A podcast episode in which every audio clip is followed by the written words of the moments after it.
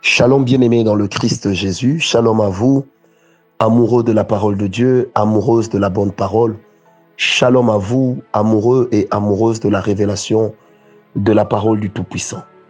Je prie ce matin que la grâce de Dieu vous répère, que la puissance de Dieu soit sur vous, que l'Éternel détruise toute forme de maladie qui est en train de vous déranger, que l'Éternel détruise tout, et tout ennemi qui s'est levé contre vous, que le fleuve de l'Éternel qui descend puisse briser toutes les barrières diaboliques.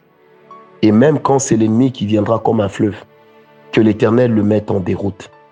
Je déclare sur toi ce matin que le Dieu des esprits de prophète veille sur toi. Paix et grâce dans ta vie. Paix et grâce sur toi ce matin. Tu as peut-être fait un cauchemar cette nuit et tu te poses la question What going on? Qu'est-ce qu'il en est?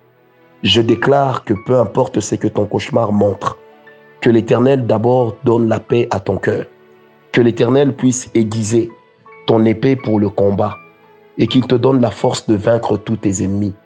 Parce que tu es de la race de vainqueurs. Et lorsque Christ est mort à la croix, il a fait de toi un vainqueur et non un loser. Sois béni, bien-aimé dans le Seigneur. Alors, bienvenue à toi qui me suis ce matin. Bienvenue dans cette tranche de bénédiction matinale avec Francis Ngawala, esclave volontaire, volontaire de Christ et serviteur. Très heureux de le servir, très très heureux. Que Dieu vous bénisse bien aimé. Ce matin, j'aimerais vous proposer le même texte qu'hier, Genèse 37, verset 23. Un texte que vous connaissez déjà puisque ça fait trois semaines aujourd'hui, jour pour jour, que vous l'écoutez. Ça veut dire que quelque part au fond de vous, même votre subconscient l'aurait déjà retenu. Parce que c'est aussi comme cela que l'Éternel inscrit son, livre saint, sa parole dans nos cœurs. C'est comme ça aussi que l'Éternel Dieu nous accorde de porter une identité liée et collée à sa parole. Que Dieu vous bénisse. Genèse 37, verset 23. Lorsque Joseph fut arrivé auprès de ses frères, ils le dépouillèrent de sa tunique, de la tunique de plusieurs couleurs qu'il avait sur lui. Nous parlons de vol d'étoiles et ici particulièrement, nous disons comment traiter les voleurs d'étoiles. Comment traiter les voleurs d'étoiles. Hier, nous avions parlé sur les prières fortes qu'il faudrait faire contre eux les prières de condamnation ou si vous voulez, les prières de plainte que nous adresserons à Dieu contre nos ennemis et contre les entités qui se lèvent et se soulèvent contre nous. Ce matin, qu'est-ce que je vais enseigner? C'est que lorsque tu es en train de prier contre les voleurs d'étoiles, parce qu'il faut prier contre eux, il faut également dans tes prières détruire la loi de la substitution. Qu'est-ce que nous appelons la loi de la substitution? Je disais, c'est quoi la loi de la substitution?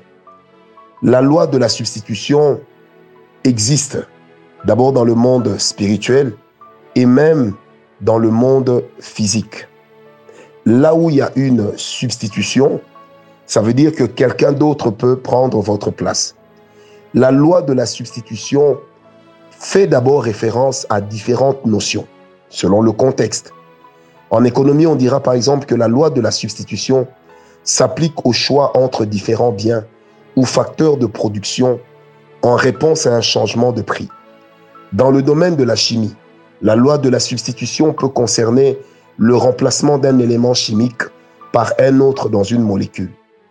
Et dans le contexte spirituel, la loi de la substitution dit que quelqu'un d'autre peut prendre votre place et l'on peut vous attribuer la place qui est échue à une autre personne. Cette pensée, vous la trouvez très fortement exprimée dans la parole de Dieu. Ézéchiel 13, versets 18 à 20.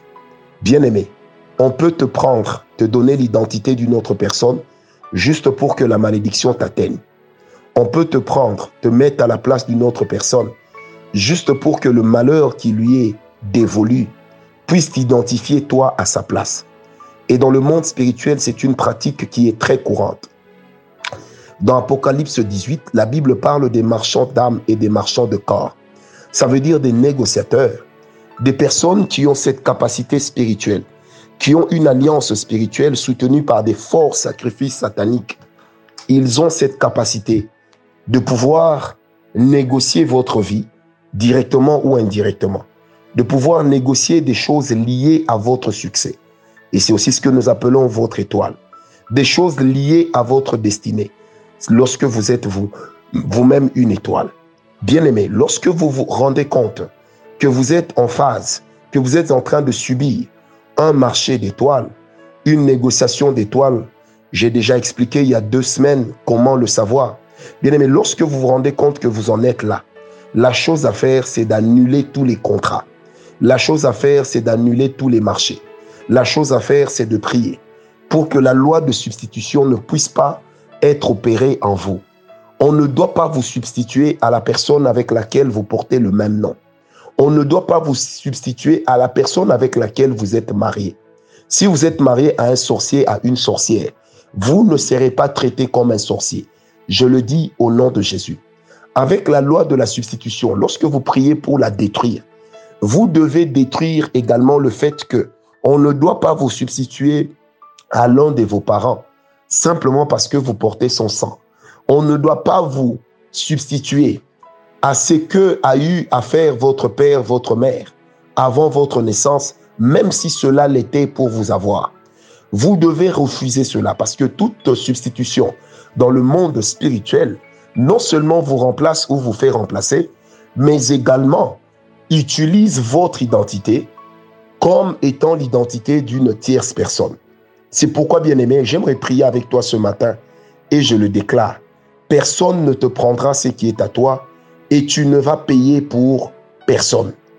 La Bible dit dans Apocalypse 22, verset 11, Celui qui est injuste soit encore injuste.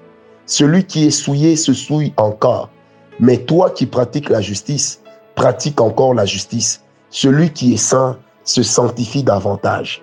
Je déclare que toi, tu ne deviendras pas la mauvaise version de ta personne à cause d'une loi spirituelle de substitution qu'on aurait jetée sur toi.